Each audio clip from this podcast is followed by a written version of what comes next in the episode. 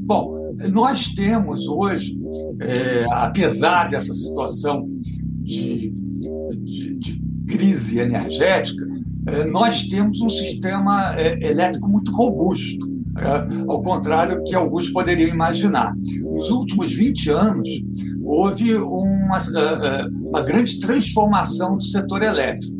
E a gente está numa situação hoje estrutural muito melhor do que se estava em 2001.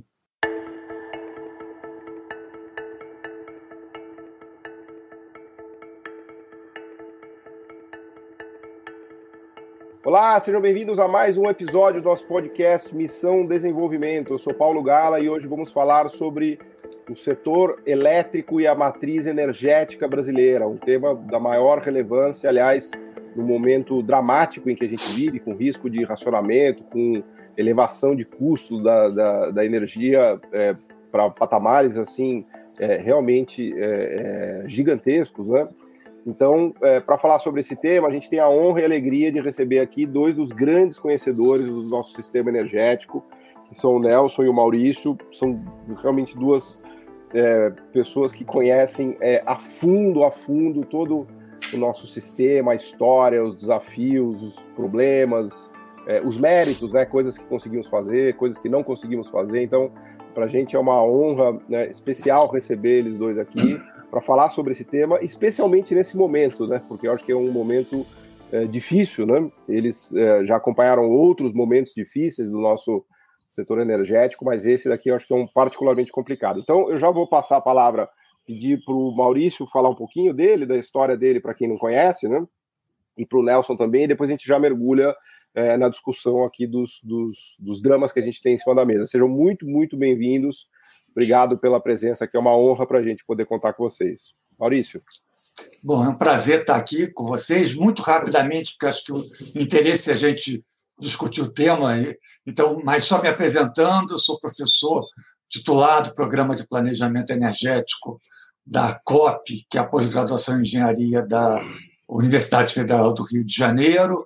É, fui é, secretário executivo do Ministério de Minas e Energia, depois fui é, ministro interino e fui, durante 11 anos, presidente da empresa de pesquisa energética, que é responsável por fazer os estudos de planejamento do setor. Durante meu período na, na, ah, no Ministério, eu coordenei o grupo que desenhou o novo marco regulatório do setor elétrico, que vigora até hoje, né? que organizou os leilões para contratação, criou os leilões para contratação de energia e para expansão do setor.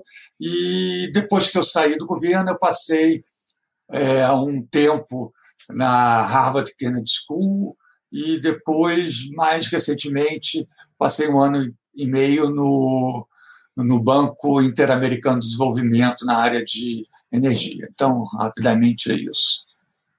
Boa, obrigado, Nelson. Fala um pouquinho de você também, depois a gente vai falar de, do, do, dos desafios do setor aqui, que não são poucos, né? Seja muito bem-vindo, Nelson. Obrigado. Tá certo, Paulo. Muito obrigado aí pelo convite. É um prazer rever o Maurício. Enfim, é um prazer estar aqui presente, né? Mas eu sou economista, né, formado pelo FRJ, com mestrado também no FRJ e doutorado na USP. Em 85 eu entrei no BNDES, fiz, digamos, uma carreira lá no banco. Me aposentei agora no final do, do ano passado. Foram mais de 35 anos no banco e desenvolvi várias atividades, mas em 2003 eu entro no setor elétrico, passo a ser chefe do departamento de energia elétrica, e aí fiquei até 2016 como superintendente no final eh, na parte de infraestrutura, e aí cuidando também da parte logística lá no banco. Mas assim, tive muita interação com o Maurício nesse período em que ele foi secretário executivo, como presidente da EPE, como ministro interino, né? Então é um prazer poder estar aqui, rever o Maurício, enfim, e, conversar sobre o setor de energia elétrica. Atualmente eu sou pesquisador associado ao GESEL, é o grupo de estudos do setor elétrico, né? E estamos assim numa, numa tratativa de criar um instituto de ciência e tecnologia, o RESEL, focado também no setor elétrico. Boa, fantástico. Eu vou começar fazendo uma pergunta para o Maurício, depois obviamente que eu quero ouvir o Nelson também. Só que eu já vou pedir desculpas pela pergunta para vocês, tá? Porque ela vai, ela vai demandar uma resposta meio heróica, né? e porque é uma pergunta muito genérica, mas é mais para estimular o nosso debate aqui e a conversa, né? E a primeira pergunta que eu faria é a seguinte: é, como vocês enxergam o nosso sistema energético hoje é, a partir é, da ideia original, da concepção dele, né, que foi feita de maneira resumida para um país onde sobrava água, tinha muita água, né, vamos dizer assim, a, o nosso, o nosso, talvez o nosso insumo mais ubico né, e mais abundante era a água, e todo ele feito numa época de planejamento público. Né, ele foi todo feito, desenhado a partir de estatais, de planejamento público. E o que a gente tem visto nos últimos anos, talvez décadas, é uma mudança em relação a essas duas características básicas, que são a sobra de água, né? Acho que a gente, né, e eu faço uma pergunta aqui como economista leigo no assunto, né? Eu estou assim, levantando a bola para ver como, como vocês reagem, né? A gente mudou para um, um registro de, de em que a abundância de água é muito menor, em que o planejamento estatal também foi deixado de lado. A gente migrou para um sistema que está muito mais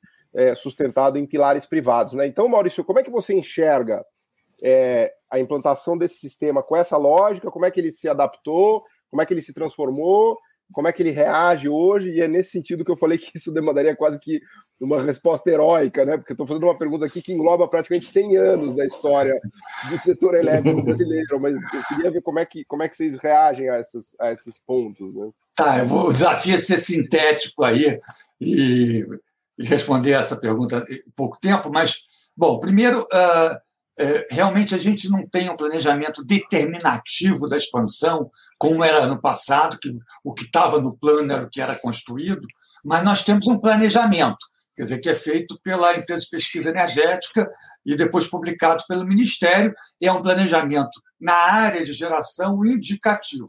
Então, mas existe. E na área de transmissão é determinativo. Aí sim, o que está no plano é o que vai ser construído. Bom, nós temos hoje é, apesar dessa situação de, de, de crise energética, é, nós temos um sistema é, elétrico muito robusto, é, ao contrário do que alguns poderiam imaginar. Nos últimos 20 anos, houve uma, é, uma grande transformação do setor elétrico. E a gente está numa situação hoje estrutural muito melhor do que se estava em 2001. Então, você tem a hidrelétrica em 2000 2001 representava 83% da capacidade instalada, hoje caiu para 62%, então diversificou. Você eh, eh, entrou termoelétricas, mas entrou eólica, entrou biomassa do bagaço de cana, está entrando agora solar, então houve uma diversificação, se expandiu muito a capacidade. Eu estava vendo eh, a capacidade nesse período cresceu 133%, e, se eu não me engano, o consumo cresceu em torno de 74%. Então, houve um crescimento muito grande e houve também uma expansão muito forte das linhas de transmissão, né, que é muito fundamental, porque em 2001 você tinha água sobrando do sul e o sul não entrou em racionamento porque não adiantava entrar, porque você não tinha linha para mandar a, a, a um que eventualmente sobrasse para as outras regiões. Então, do ponto de vista estrutural, tem um, um, um, um, um sistema mais sólido. E é um sistema que cresceu eh, muito com os investimentos privados, teve também a participação da Eletrobras nesse período, ela teve participação principalmente nas grandes hidrelétricas, ela estava presente, mas teve uma participação muito grande privada, e que eu acho que é a grande pedra de toque desse novo marco regulatório, que foi alicerçada pelos contratos de longo prazo. Né? Você fazia leilões, os investidores é, bidavam nesses leilões, quem tivesse menor preço assina o contrato de longo prazo, e o BNDES, aí o, o Nelson pode explicar muito mais, melhor do que eu, aceitava esses contratos como parte da, da garantia, né? e isso facilitava o financiamento. Isso atra, atra, é, atraiu uma quantidade de investimento privado muito grande, trouxe segurança aos investidores. Então, a gente tem aí hoje um sistema que é, estruturalmente é, é, é, bem mais robusto que se tinha no passado e houve uma grande transformação nesse período. Mas eu queria passar aqui a bola para o Nelson para complementar. Não, tá certo, mas como o próprio Paulo colocou, né, a sua pergunta é muito ampla, né, Paulo? Remete a 100, 100 anos de história né, do setor elétrico. É e fazer uma síntese de... Você pode escolher o período que você achar melhor falar. É, então, né? mas assim, mas então eu vou remeter para antes de 1930, e, e, aí você vai ver que o setor privado já atuava no setor elétrico. Né? Então, a, a, o processo é cíclico. Né?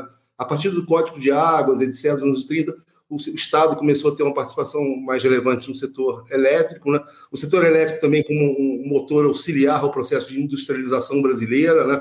Então, está muito associado ao processo de industrialização, urbanização, crescimento que o Brasil teve né? dos anos 30 até os anos 80, né? foi um dos países que mais cresceu no mundo. E o setor elétrico foi capaz de ofertar essa energia, responder às demandas né, do crescimento do, do desenvolvimento. Né? E aí, a partir dos anos 60, com a criação da Eletrobras, né, você cria um planejamento estatal mais, mais significativo, tem um processo de integração né, de regiões, Sistema Nacional de Transmissão, as hidrelétricas, né, como você bem colocou, né, Paulo?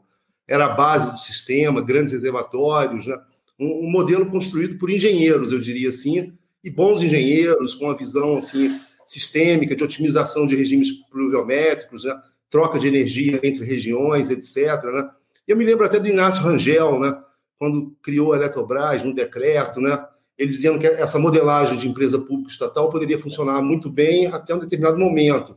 E quando a crise fiscal, né, no final dos anos 90, fica bem aguda, né, as empresas estatais perdem a capacidade de investimento, você muda o modelo, atrai o setor privado, começa o processo de privatização, cria as concessões, né, o processo de você atrair capital privado por meio da concessão, né?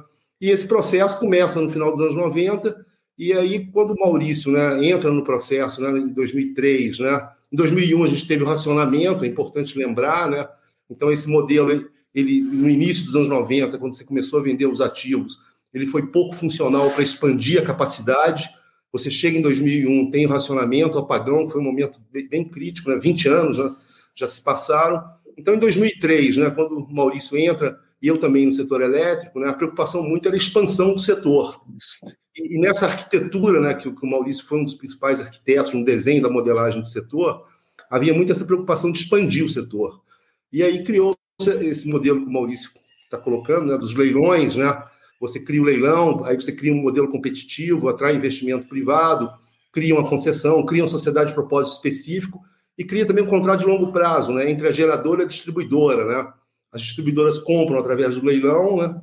E as geradoras vendem aquela energia. E como o BNDES iria financiar as geradoras, né? sobretudo as geradoras, o banco demandava também recebíveis, né? Garantias, né?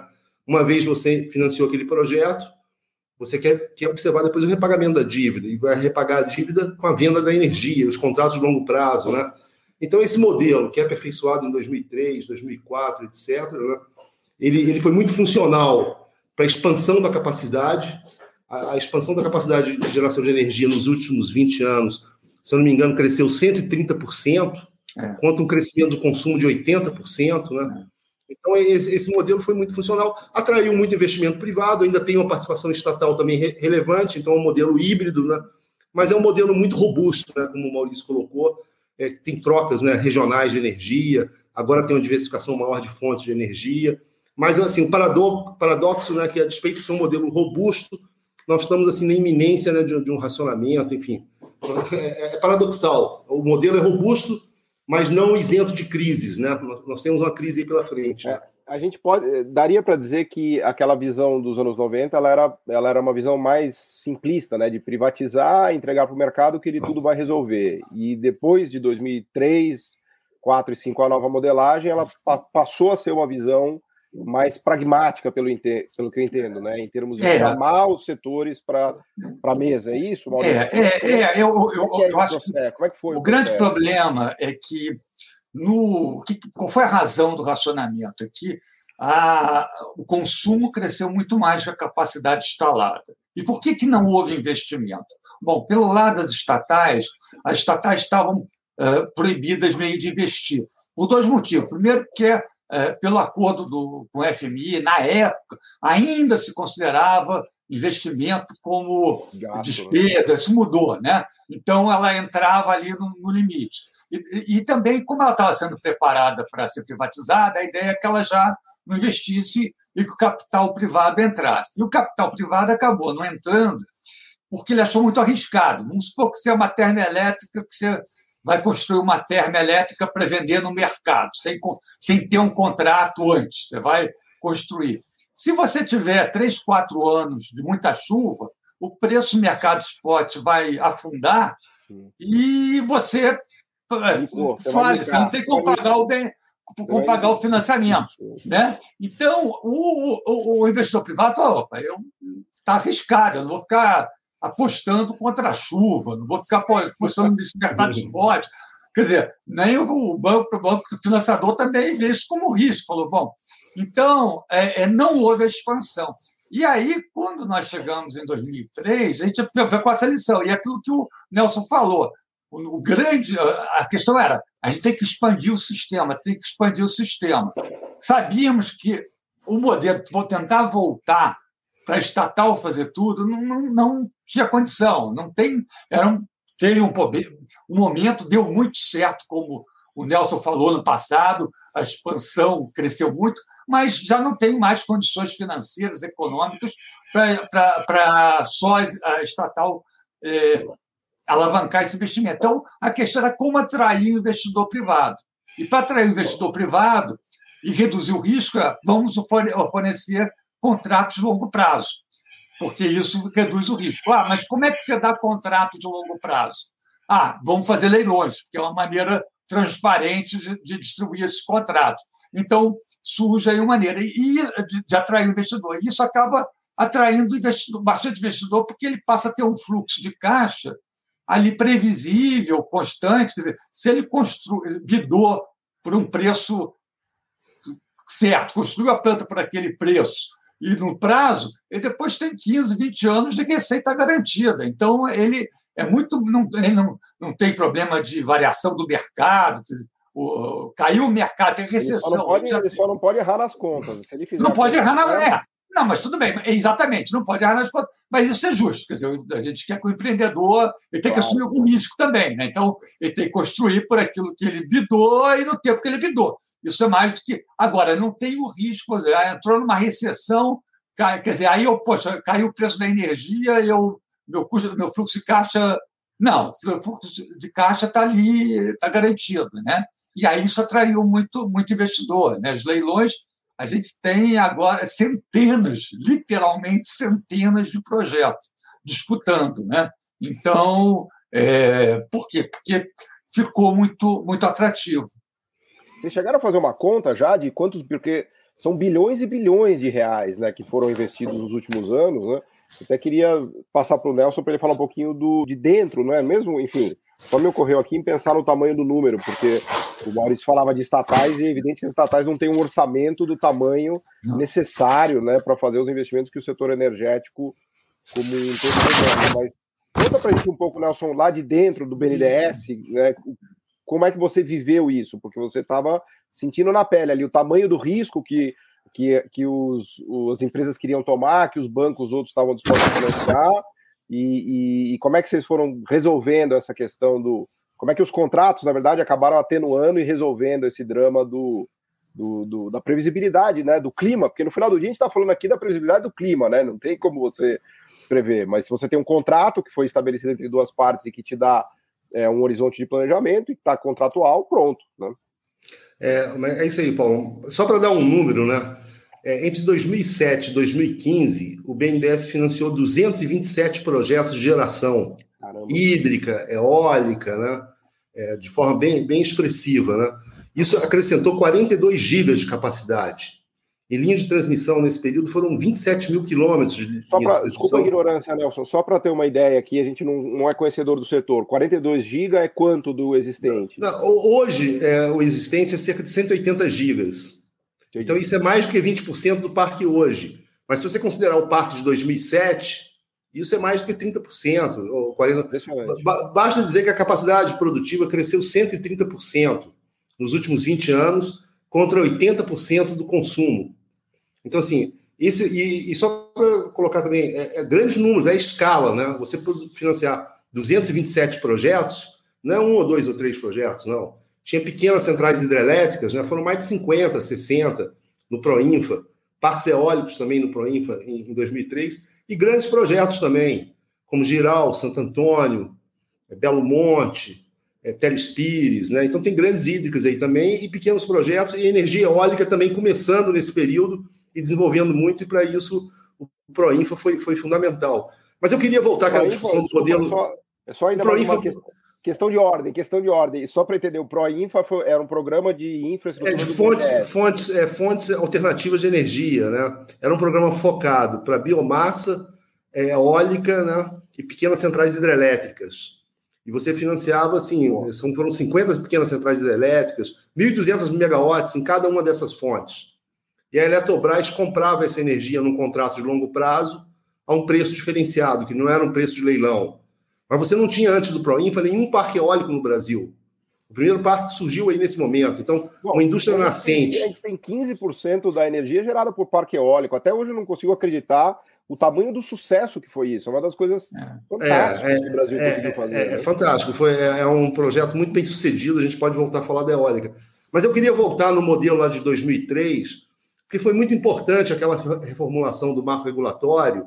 E para a gente pensar hoje o setor elétrico, a gente tem que entender, claro, que esses marcos regulatórios são muito importantes que eles fiquem bem ajustados, porque isso garante uma estabilidade de crescimento. Quando o marco regulatório entra em desajuste, que é o momento que a gente está vivendo também, você precisa, o marco regulatório é algo dinâmico, precisa de, um aperfeiçoamento. Mas eu queria lembrar né, ao, Maurício também, naquela época se pagava outorga pelo uso do bem público. Né? Então, quando você ia licitar uma hidrelétrica, você pagava uma outorga que ia para o tesouro, a outorga para poder usar aquele aproveitamento hidrelétrico. Essa modelagem que o Maurício está colocando em 2004, você reduz para modicidade tarifária.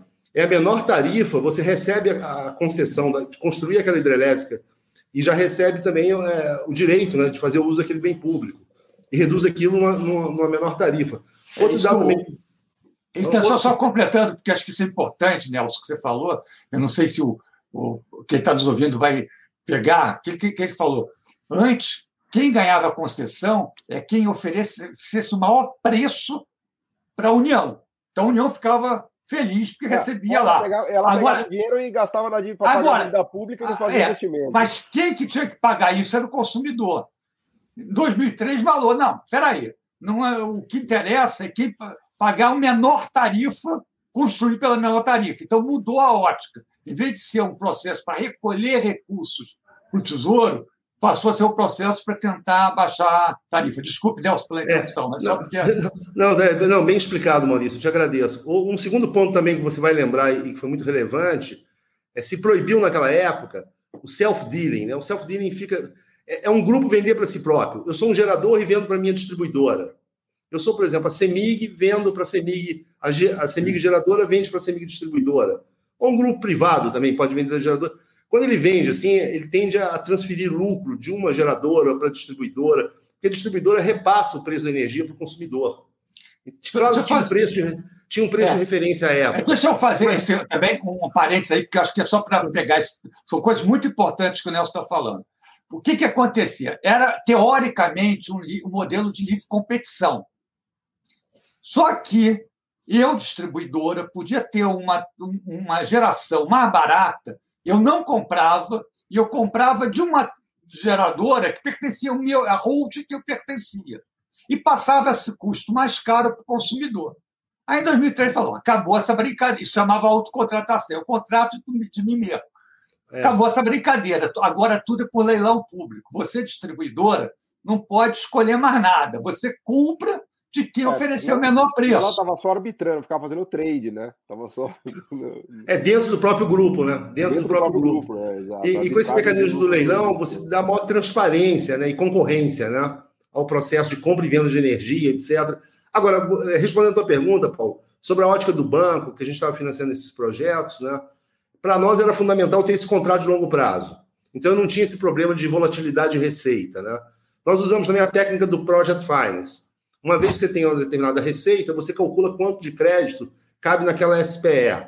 O Maurício também, quando ia licitar lá os projetos no MML, já exigia que se criasse uma sociedade de propósito específico, que financiava, nós financiávamos, porque era a sociedade de propósito específico que detinha o ativo de geração e ela era financiada, né, ela tomava o crédito, mas ela também vendia energia e dava o recebível em, em, em penhor de ações. Então, o BNDES criava entre a SPE e o BNDES um banco arrecadador de contas que canalizava 100% daqueles recebíveis e fazia o repagamento, e faz até hoje, o repagamento automático do banco e seus repassadores naquele crédito que foi dado. Né?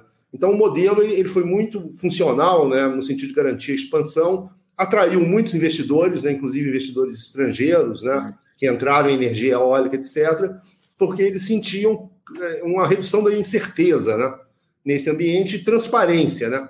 Você tinha transparência, redução da incerteza e funding, né, um funding de longo prazo, que também era importante, financiamento, etc. Né?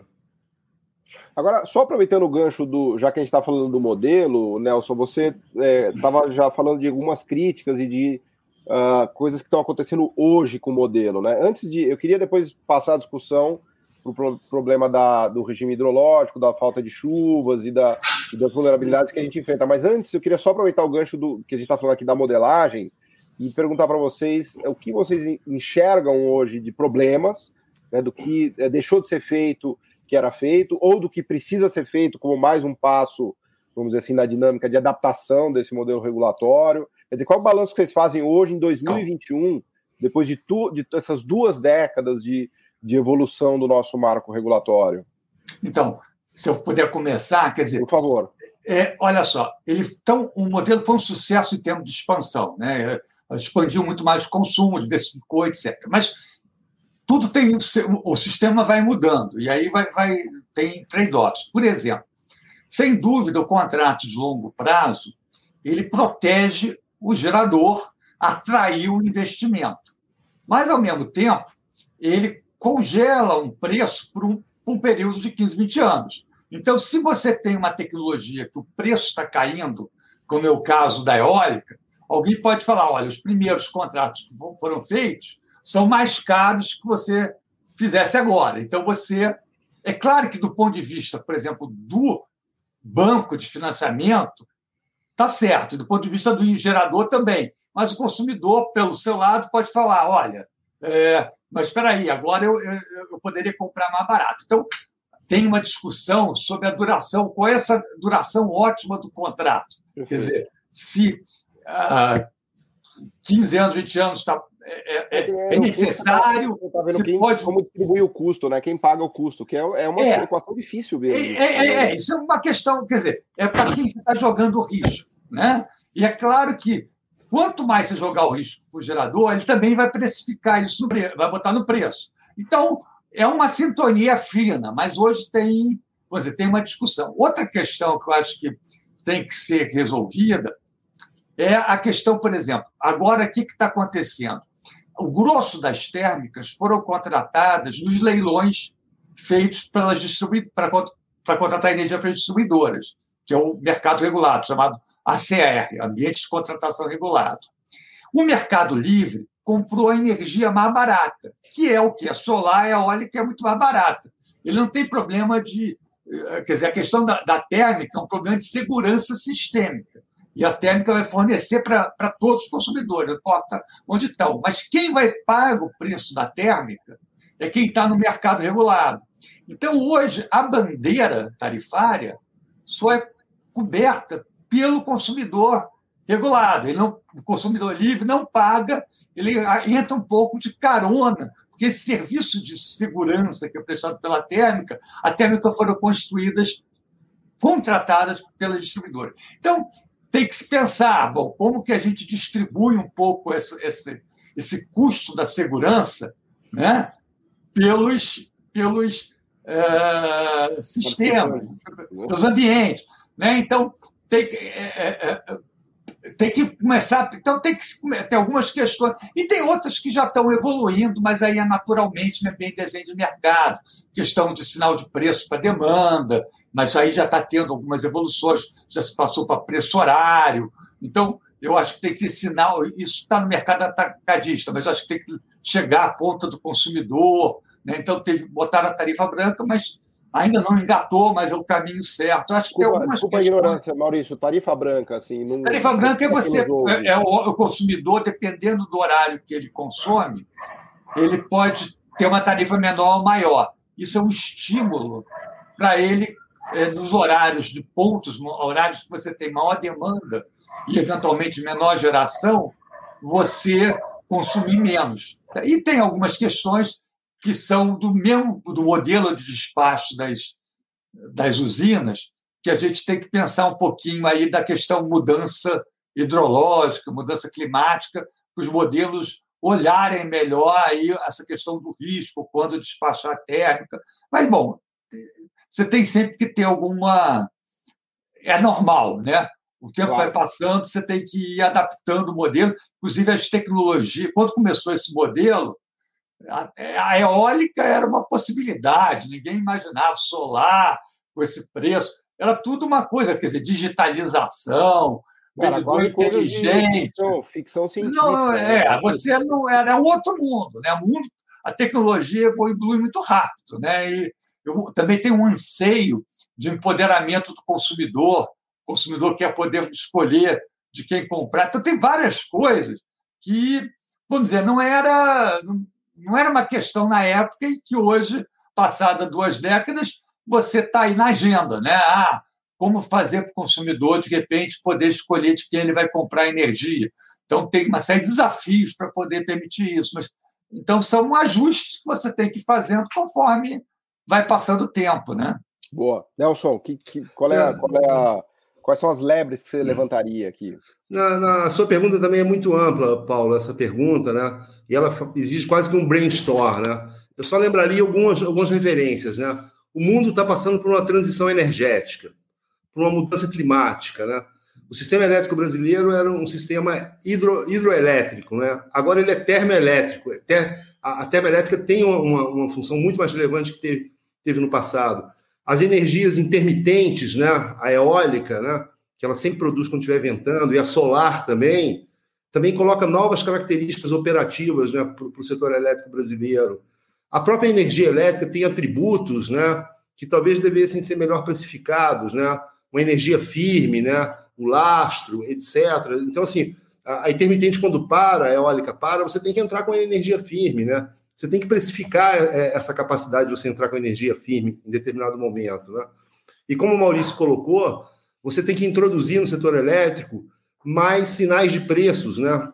É, a economia né, em todos os setores, né, o mecanismo de preços é um, é um mecanismo muito eficiente né, para alocar quantidades, escassez, administrar escassez, né? o comportamento do consumidor, etc. Essas novas tecnologias né, de digitalização né, que hoje, hoje estão disponíveis. Né? Então, o setor elétrico tem que passar, sim, por mudanças, né? É, aperfeiçoamentos, mas mais expressivos, né? introduzir né, os, os, mecanismos de preços. Né? E acredito, sim, que os contratos possam ser reduzidos. Né? Mas você também tem um contrato da energia nova, né, que eventualmente pode ter um prazo maior. Aí você pode ter energia mais descontratada, a energia depois que aquele parque eólico está amortizado, poderia atuar mais no curto prazo, etc.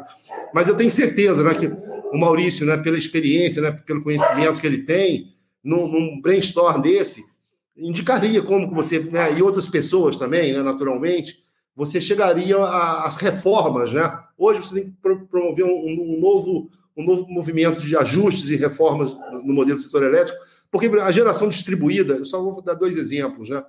A geração distribuída, ela não está pagando encargos setoriais, né? Isso está onerando o mercado cativo. Tem também peraí, movimento peraí, de. Peraí, liga, liga a tecla SAP aí, que eu não entendi absolutamente nada. Não, a geração distribuída é a energia solar. A energia solar. Hoje o Brasil já tem 10 gigas de microgeração solar, né, distribuída no telhado da casa das pessoas, em pequeno comércio, etc. Né? E tem também usinas solares eh, centralizadas. Mas é, essa geração distribuída, ela está isenta de encargos setoriais, né? Ela sai do mercado cativo. O mercado cativo é aquelas pessoas que estão nas distribuidoras, né? Se você tem conta com a distribuidora, você está no mercado cativo. Ali você paga todas as contas do condomínio. E tem alguns consumidores saindo fora do condomínio, fazendo negócios fora do condomínio e saindo, saindo fora desses encargos setoriais. Mas, mas não, a, a, questão de sair fora do encargo não seria o problema se você não se usufruísse dos benefícios que o encargo proporciona. Quer dizer, o que é. o Nelson está falando é o seguinte: você é, é, é, exatamente. Então, quer dizer, a, alguém está pagando, não é? É, não é exato. É, é, você está usando a segurança do condomínio, a água do condomínio, mas você não vai pagar pela segurança e, então, e nem pela água, né? É exatamente isso. Agora, isso está acontecendo, a proporção disso cresceu muito nos últimos 10 anos. E tem também os autoprodutores que também estão fazendo isso. Então, assim, o modelo está desequilibrando, né? Está é. tá ficando desequilibrado. É, é, essa coisa, quer dizer, o, o que acontece é o seguinte: tá, quem está dando a segurança ao sistema é o mercado regulado, que ele paga a termoelétrica, paga os encargos, etc. O encargo todo mundo paga, mas ele, a, o, a, o combustível termoelétrico geralmente é ele que, ele que paga. Na hora que começa a cada vez mais ficar mais barato você sair do sistema, mas ter o benefício, mais gente sai da distribuidora. E quanto mais gente sai da distribuidora, você tem que ratear o custo por menos gente, o custo vai aumentando. E como o custo aumenta, mais gente vai sair da distribuidora. Né? Então, é, é a tendência é o quê? Você chegar a uma coisa que é, é, é, é vai, vai, inviável, né? Quer dizer, você, esse modelo alguma hora vai dar problema, porque quem vai ficando, vai ficando com mico. Tá? E, e, então, e o mico vai ficando cada vez mais grande, maior. Né? Então, eu até aproveitaria, né, Maurício, a gente já começa a me dar agonia agora, porque a gente já está quase 40 minutos aqui, mas eu acho que uma das questões chave aqui em toda essa discussão é o papel do Estado, a função pública e o planejamento. Né? Então, você começou falando que é evidente que a gente tem planejamento hoje, mas ele é feito em outros moldes, de outra maneira. Então, a pergunta que eu te faria é o quanto a gente perdeu, se é que a gente perdeu alguma coisa, ou eventualmente a gente até ganhou, é, ao migrar de um sistema em que a função pública é muito menor. Né? A gente ainda tem capacidade de planejar como a gente tinha no passado, ou de repente a gente tem uma capacidade melhor até de planejamento. Como é que você enxerga isso? Porque há, um, há uma relação público-privada muito, muito complicada no setor. Né? Não é, um, é um, o planejamento é, né? o planejamento é diferente, não é quer dizer que seja pior ou melhor, mas é diferente e adequado a um novo contexto. Né? Quando você tinha só o agente estatal, no fundo, era ele mesmo que planejava as obras que iam ser feitas. Num, num ambiente que você tem uma competição, que você tem vários agentes privados, você o papel do planejamento tem que ser diferente. Você não vai determinar o que você vai ser contratado, mas vai sair um pouco dessa disputa do preço. É claro que o planejamento está ali orientando a quantidade que você tem que ter mínima de cada fonte. Por exemplo, agora a EPE, eh, eh, já tem algum tempo, recentemente disse: olha, vai faltar capacidade no sistema, quer dizer, eh, condições de atender a ponta do sistema. Então, vai estar tá organizando agora um leilão só de capacidade. Então, o que foi? Foi o planejador fez um estudo com antecedência, falou: em 2024, 2026, eu não me lembro exatamente o ano, vai faltar. Então, a gente tem que agora fazer um leilão para contratar. Agora, não é mais como no passado, que vai dizer que quem vai construir e o quê. É um modelo de competição que vai, vai onde várias tecnologias vão competir para atender aquele, aquilo que necessita de capacidade. Então, o planejamento funciona de uma maneira é, diferente, né? É, é, que eu acho que é muito mais adequado ao mundo que a gente vive, quer dizer, é, é, é, a realidade que a gente tem, né? E que a gente deve e é necessária essa participação do investimento privado. Então, é um, é um planejamento que se adaptou a essa, a essa nova realidade. É, mas aí, Paulo, eu, eu também colocaria né, que o, o setor elétrico brasileiro sempre vai exigir um setor público bem atuante. Ele tem um papel muito importante. Por mais que seja desejável você atrair capital privado, o setor elétrico brasileiro não pode ser pensado assim de uma forma totalmente liberalizante. Não. O, meca o mecanismo de preços não funciona no setor elétrico porque nós temos uma oferta ainda expressiva hídrica, né? 65% ainda é hídrica, e essa oferta é estocástica, depende da chuva. Então, a volatilidade de preços é muito grande se você liberaliza todo o setor elétrico. E infraestrutura é capital intensivo, financiamento de longo prazo. Com preços voláteis, nada fica de pé. Então, você precisa ter um planejamento, precisa atrair o setor Isso. privado, precisa montar essa arquitetura, precisa gerar um contrato de longo prazo para financiar a expansão do setor. Mas a operação do setor pode ser mais com mecanismos de preço, sinais de escassez, etc. Né? Mas então eu acho que o setor é, sempre vai ser hídrico, é, é híbrido, é, né? Dada a natureza. Dada a natureza da, é, da até quando a gente fez o, em 2013, chamou isso, desse nome mesmo, que até foi vinculado para algum jornal estrangeiro, até o modelo híbrido brasileiro, porque a ideia era um pouco essa. Quer dizer, a gente tinha um modelo estatal antes, na década de 70, 80, etc. Aí você foi para o modelo, deu uma guinada total, poder totalmente liberalizante, todo, cada um compete, esquece planejamento, começa, esquece tudo, quer dizer, o poder público sai, e agora a gente tem, quer dizer, e a gente caminhou em 2003 para um modelo mais ou menos híbrido, quer dizer, o, o, você tem ali um juiz do jogo que está mais ou menos orga, tá organizando. Né? Quais são os agentes, até complementando e perguntando para vocês dois, quais são os agentes desse modelo híbrido? É a empresa de planejamento, o BNDES, o Ministério regulando. É, tem a, a CCE, tem o ONS, tem o operador do sistema, a Câmara de Comercialização, a, a EPE, que é a empresa de planejamento, né? o BNDES, que, que fomenta o ANEL, que é. regula. Então, isso aí é o. Quer dizer, e o, o Ministério, é claro, que, que, é, o, que, é. que é o órgão, e, e, acima do, tem o Conselho Nacional de Política Energética. Então, você tem uma estrutura né? que está ali, e o CMSE, né? o CMSE, o Comitê de Monitoramento do Setor Elétrico, foi criado em 2003 a partir da crítica que foi feita ao que aconteceu em 2001. Uma das críticas que saiu do relatório que, que foi elaborado para as razões da crise foi que nenhuma entidade falava com a outra. O INSS não falava com a ANEL, que não falava com o Ministério, que não falava. E, e, e aí, e aí o que uma das coisas que se fez foi criar um comitê de monitoramento sobre a, a presidência do Ministério, que senta ANEL, CCE, ONS, todo mundo e aí você eh, tem ali, está eh, todo mundo ali afinado. Né? Então você ficou, criou uma entidade de governança do sistema público né, que está ali. É claro que os agentes que vai construir a usina, etc., a maior parte é privado, né, cada vez mais, mas a, o, toda a governança é, é, é, é, é pública, né, que está ali, tá ali conduzindo o setor. Boa a gente já está caminhando aqui para concluir, é, então já, já queria pedir para vocês deixarem algumas palavras meio conclusivas, mas antes disso, abusando da boa vontade de vocês, pedir para vocês darem uma olhadinha aí na bola de cristal para dizer se a gente vai ter racionamento de fato ou não, né? Porque vocês são profundos conhecedores do sistema e do regime de chuvas também, então acredito que vocês terão a capacidade de nos dizer se vai chover ou não, mas enfim, brincadeiras à parte, vocês acham que a gente tem um risco efetivo de ter racionamento como a gente teve em 2001, ou o sistema hoje já é robusto a ponto de aumentar muito o preço da energia e a gente passar meio que incólume, sem é, restrição de quantidade, apenas aumento de custo. É sempre uma, um problema você falar numa coisa que vai ser gravada e que daqui a seis meses alguém pode olhar é, e falar, olha, poxa, mas esse cara... Mas...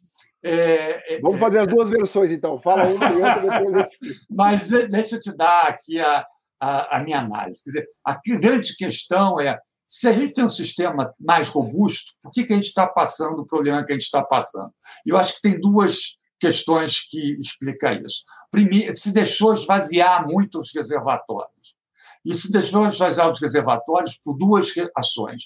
Se demorou muito a despachar as termoelétricas na quantidade necessária, para você ter uma ideia, em fevereiro se reduziu o despacho, a operação das, das termoelétricas, que só foram aumentadas em maio, quando já, já a coisa já estava muito feia. E não pelo lado da demanda, você durante muito tempo ficou negando, falando que não tinha problema nenhum.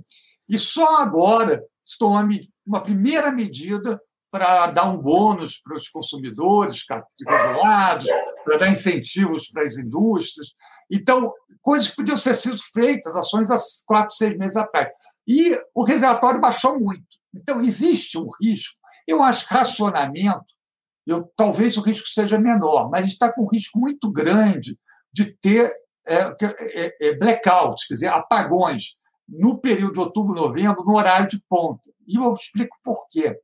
Porque quanto menor o nível da hidrelétrica, menor a capacidade da hidrelétrica fornecer potência. A potência é função da vazão e do nível da, e altura, que é a altura da queda.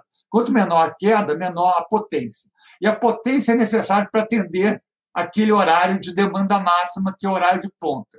Então, as projeções que o INES está fazendo é que a gente vai ter que usar a reserva operativa para manter o tubo novembro. O que é reserva operativa? É uma reserva que está lá pra, estaria lá para emergência, para se falhar uma usina, se a é demanda for maior do que esperado. Está usando o fundo, está tá usando o fundo do tacho, ou seja, não pode ter problema nenhum, porque você está usando o teu step e está na reserva do tanque de gasolina.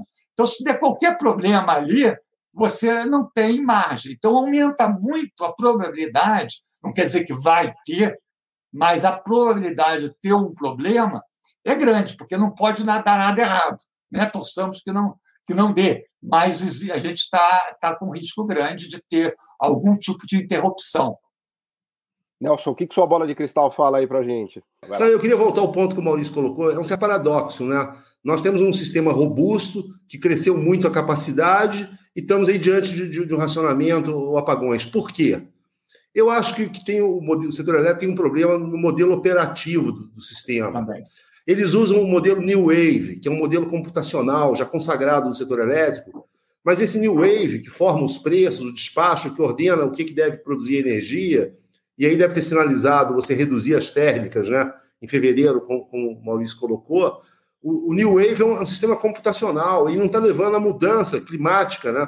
Não está levando em conta que o mundo está passando por uma mudança climática, as afluências mudaram e esse modelo já, já não, não aplica. Então, esse modelo gerou a, a erros de operação no sistema que permitiu esse deplecionamento né, dos reservatórios, né, a queda dos reservatórios de uma forma muito rápida. Né? Então, assim, a minha preocupação é sobretudo para 2022, para o ano que vem. Porque se o regime pluviométrico, a partir de novembro, outubro, quando começa a chuva, até março do ano que vem, não for um regime pluviométrico acima da média histórica, for um regime pluviométrico abaixo da média histórica, nós vamos chegar em 22, em outubro de 22, com sérios problemas de, geração de energia, né? Então, assim, eu estou muito mais preocupado com o quadro de 2022 do que o quadro de 2021. Eu acredito que agora, esse ano, a gente consiga passar com algum risco de operação, como o Maurício colocou. Mas para 2022, se a, a hidrologia né, não chover muito nesse próximo período de chuvas, nós podemos ter problemas né, ano que vem. Agora, me, me, parece que uma, uma coisa é mais ou menos certa, que o preço da energia vai ficar caro mesmo. Isso a gente já tem para esse ano. E é, quer dizer, vem, né? o dano, o, o, impacto, já o dano já ocorreu. Pode não ter, mesmo não ter racionamento, mesmo que não tenha apagões, blackouts, o impacto da crise já é, é grande, já contaminou a economia. Né?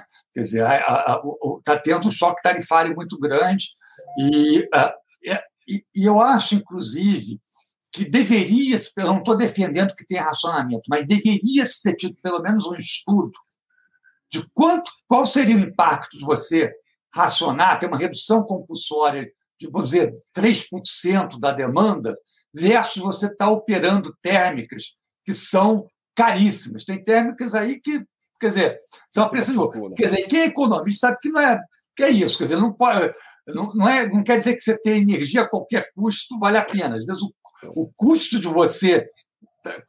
Eu não sei, quer dizer, talvez você reduzir 3% é. a demanda, todo mundo tem uma margenzinha que, sem muito esforço, consiga fazer, conseguisse fazer isso. Isso aliviaria os preços, porque você reduziria a necessidade de, de despacho. Então, tem, eu não estou falando que você. Mas pelo menos algum estudo deveria ter sido feito para cotejar essas alternativas. Né? Mas como Cara, o racionamento. É. Às vezes uma virou... redução de, de 2% é muito melhor do que uma quadruplicação do preço da energia. Né? Exatamente. Dizer, mas né? como a palavra racionamento virou uma palavra proibida, os técnicos estão proibidos de falar, então nem estudar isso tá, se estudou. Né? Eu não sei, quer dizer, pode ser até que não seja vantagem, seja melhor realmente pagar um preço mais, muito mais caro, mas é, é, alguém tinha que fazer essa conta né? para saber o que é melhor. Eu queria pedir, agora a gente caminha aqui já para o final, eu queria pedir para o Nelson umas palavras de, enfim, de conclusão, de lições que a gente poderia tirar, né, de, de tudo que a gente fez que deu certo, que deu errado, e, tem, e também do Maurício, para a gente fechar aqui a nossa conversa com ou com uma mensagem otimista ou pessimista, enfim, mas qual é o balanço que vocês fariam assim da, da das, das aventuras e desventuras do setor energético brasileiro. Então, eu posso começar então essa, essa conclusão? Lá, Não, é, eu acho assim que o modelo, o modelo né, mostra muitas virtudes, né, assim, em termos de expansão da capacidade, né, mas você tem problemas na operação do sistema. O modelo ficou mais intermitente, né, dado que você tem mais eólica, mais solar, você tem que ter mais térmicas, né, inflexíveis, né, que é a própria energia nuclear, você tem que pensar, a energia nuclear pode ter uma funcionalidade no setor elétrico brasileiro, ou térmicas a gás também, uma térmica mais inflexível, né? Então, o setor elétrico tem, tem muitas mudanças. Agora, eu queria também fechar essa, é, essas minhas colocações, Paulo, falando um pouco do financiamento, né? Porque você vê que o setor elétrico é um setor tão rico, tem tanta, tantas questões, que a gente não pode nem abordar aqui a questão do financiamento, né? As debêntures né, cresceram no setor elétrico no período recente, nos últimos 10 anos. Elas foram criadas em 2011, né? As debêntures incentivadas, as debêntures de infraestrutura, elas cresceram. O mercado de capitais também cresceu no financiamento essas debêntures. Eu acho que o BNDES e o mercado de capitais também podem se complementar. Não existe um antagonismo entre BNDES e mercado de capitais. Mas, por um lado, eu lamento também o Project Finance ter reduzido a importância. Porque é, é, é no período anterior, você usava a SPE, financiava a SPE e aplicava a metodologia do Project Finance que te define quanto de crédito você vai colocar. Hoje tem havido muitas debêntures, mas emissões na holding. Então você está dissociando o crédito à capacidade de pagamento do projeto, ao fluxo de caixa gerado por aquele projeto. E as holdings estão emitindo muitas debêntures, né? Então, assim, eu terminaria aqui colocando que, sob o ponto de vista do padrão de financiamento do setor elétrico, também tem passado por algumas alterações, tem alguns aspectos positivos, mas também há aspectos preocupantes, no sentido assim que o BNDES não reduziu tanto a importância como pode parecer, o BNDES desembolsou mais recursos que as debêntures nos últimos 10 anos, então assim, nos últimos 5 anos também, o volume de desembolso do BNDES para o setor elétrico continua expressivo, mas a disciplina financeira do setor está arrefecendo um pouco. E, e as debêntures, é, elas estão perdendo um pouco a disciplina sob o ponto de vista de associar aquele título de, de dívida, aquele título de crédito, associado à capacidade de pagamento dos projetos. Então, antes nós brigávamos com o Maurício, né, assim, positivamente, sobre a questão da tarifa. Ele queria reduzir muito a tarifa, a modicidade tarifária. Eventualmente, a gente queria uma tarifa um pouco mais folgada para gerar capacidade de pagamento. Mas a gente estava olhando sempre para o projeto e a capacidade de pagamento daquele projeto e não olhando para a holding, porque a holding é algo não operacional, não gera receita, e o endividamento das holdings fica muito turvo. Você perde um pouco a capacidade de, de ver a capacidade de pagamento. Isso pode, no futuro, também gerar problemas. Né? Boa, Nelson. Foi bem, muito bem lembrado. Ainda bem que você está aqui para nos lembrar disso, porque eu trabalho no mercado há mais de 10 anos e a quantidade de debêntures que eu vi passando pela frente, em, em fundos e bancos, realmente foi é uma parte importante dessa história que a gente está contando aqui que a gente tinha esquecido de mencionar, porque estamos falando aí de muitos bilhões de reais de parques eólicos, então o que eu vi foi, foi impressionante, né? E a questão das holdings também que você levanta é chave, porque a tentação é sempre tentar pegar o dinheiro de sem compromisso, vamos colocar. É, assim, é, é, né? é. Quando ela está atrelada ao projeto, tem o compromisso daquele projeto, que aquele projeto gera e paga e estamos é. Combinados. Agora, você começa a levantar dinheiro de maneira mais é, freestyle, né? Que você pode fazer é. o que você quiser com o dinheiro, aí a coisa pode complicar, né? Então, é. é. essa sua lembrança foi fundamental. Maurício, suas palavras conclusivas aqui do, dessa, nossa, dessa nossa discussão sobre o setor. Então, eu acho que o setor evoluiu muito, a diversificação foi muito boa, e eu queria, dentro dessa diversificação, eu queria botar luz sobre a expansão da eólica porque a expansão da eólica também tem muito a ver com o BNDES, não só pela questão do financiamento, mas por um processo de conteúdo local que foi um sucesso, ao contrário de outros conteúdos locais que a gente tem, eu não vou mencionar, mas que foram fracassos no Brasil. Hoje, 80% da, da, dos equipamentos, eh, das instalações eólicas são nacionais. E não existe nenhuma barreira tarifária a impedindo a importação. Foi simplesmente, quer dizer, quem quiser importar 100% pode, mas para ter acesso ao BNDES tem que cumprir lá, comprar de empresas credenciadas.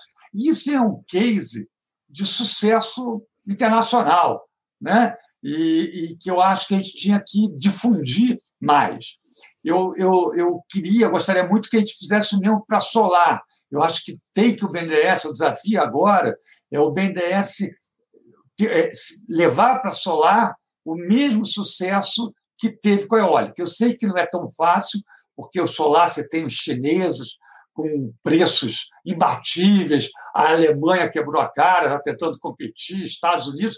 Então, eu sei que não é uma tarefa fácil, mas como a gente tem um mercado muito grande e a solar distribuída está crescendo muito, e eu acho que vai crescer também a centralizada, a gente, e o Brasil é, é um país que a demanda cresce muito, a gente talvez tenha escala para fazer isso. Então, eu acho que isso daí está entre as missões que eu acho que uh, uh, deveriam ser enfrentadas. Quer dizer, junto com a, o sucesso da política energética, teve uma política industrial, que, no caso específico, foi é, é, é, bem sucedida. E eu acho que a gente tem que realçar isso. Com relação ao futuro, é, eu acho que a gente tem que continuar expandindo essas fontes renováveis e aprender a, a, a tirar proveito de duas coisas. Primeiro, do fato da gente ter grandes reservatórios das hidrelétricas.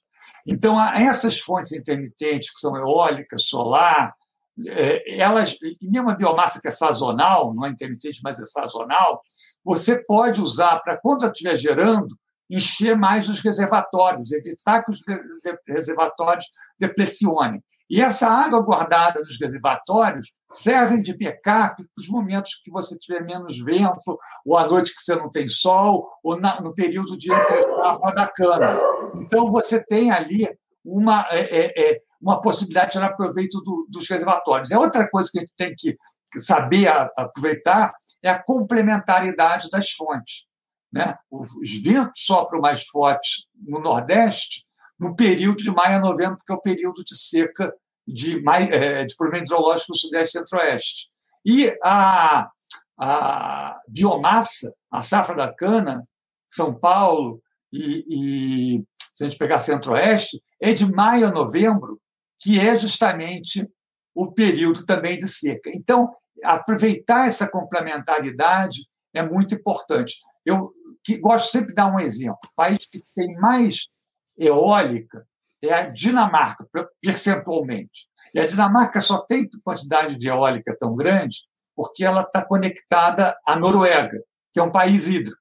A, a, a Dinamarca manda energia eólica para Noruega à noite e a Noruega manda energia hídrica para a Dinamarca. O Brasil é tão grande que a gente tem várias Dinamarcas e Noruegas. E a gente pode. Então, maravilhoso, maravilhoso isso. Dentro do nosso próprio país. Então, a gente tem que tirar proveito disso. Quer dizer, o Brasil tem condição de tirar proveito. E a gente tem que aprender a operar o sistema e a trabalhar com isso e continuar expandindo essas fontes. Ô, Paulo, mas me, me permita só, só abusar da sua boa vontade, né? Porque o Maurício também já, to, já, já, tocou nessa questão da política industrial da eólica, né? E realmente não deu para a gente explorar aqui. Mas eu acho que eu só queria reforçar isso, sublinhar isso, que é possível você fazer política energética e política industrial junto. É, é possível as duas coisas. E, e, acho que poderia ter um outro programa que a gente poderia falar sobre eólica, sobre solar, energias renováveis. E tem um tema também que não foi possível tratar aqui, que é a questão do hidrogênio é uma, é uma possível nova, nova commodity né, que venha surgir nos próximos anos, nas próximas décadas. Eu ia, eu ia, te convidar, mas então tá certo, já que vocês dois vão voltar aqui para a gente falar dessas, dessas outras não, energias. Não, né? e aí, só para concluindo, o hidrogênio vai tornar possível a energia renovável ser exportada, passar a ser um bem tradable.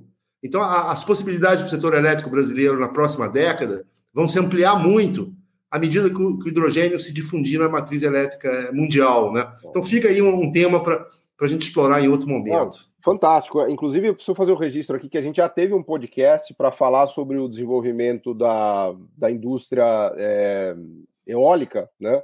Inclusive, a gente conversou com o pessoal da VEG, que foi uma das empresas que foi uma participante é, importante disso, junto com o BNDES. E esse, esse caso da, foi bom, né, Maurício, ter, ter lembrado disso, aliás, foi fundamental, e você também, Nelson, porque eu acho que se tem um grande exemplo de sucesso de política pública nos últimos anos no Brasil foi a eólica, tanto do ponto de vista energético, quanto do ponto de vista de política industrial, quanto do ponto de vista da complementaridade do setor financeiro também. É uma história tão bem sucedida, eu fico inconformado das pessoas não conhecerem isso no Brasil. Porque, veja, a gente desenvolveu um parque tecnológico brasileiro que contribui na produção dos equipamentos. A gente tem quase 15% da capacidade de energia sendo gerada por parques eólicos no Nordeste. E a gente tem um mercado de debêntures gigantesco que floresceu por conta disso. Só que lá embaixo dessa história toda tem o quê? O BNDES tomando o risco que o setor privado não queria tomar lá atrás. Porque agora, agora é muito bonito contar essa história e os bancos tomam risco, mas lá atrás, né? Vocês sabem disso melhor do que eu. Lá atrás, quando chegaram os projetos na mesa, falou: opa, peraí, parque eólico no Nordeste, turbina eólica, não, né, os bancos, eu, ve, eu vejo isso até hoje, eu vi muito, né? O BNDES tinha 70%, 80% do risco dos projetos e o banco punha lá um querequequezinho e tal, né? Mas não fosse o BNDES bancar, não fosse o BNDES também dar o financiamento para a VEG e outras empresas, tudo isso não teria deslanchado, né? Então foi, acho que foi realmente foi fantástico vocês terem lembrado dessa história, porque ela precisa ser contada para o Brasil todo saber, né? Isso é, poxa vida, a gente não consegue nem falar bem do nosso sucesso, aí realmente está ferrado, né? Então, queria agradecer aqui a, a lembrança, já fica aqui a não é nem um convite, já é uma convocatória aqui para a gente falar das, das novas energias e, e, dos potenciais aí que a gente tem.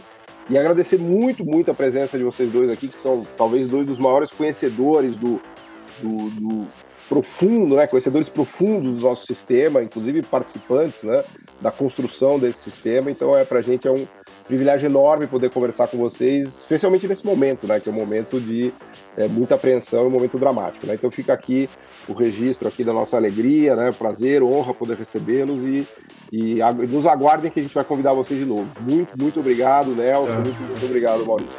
Muito obrigado. Muito obrigado.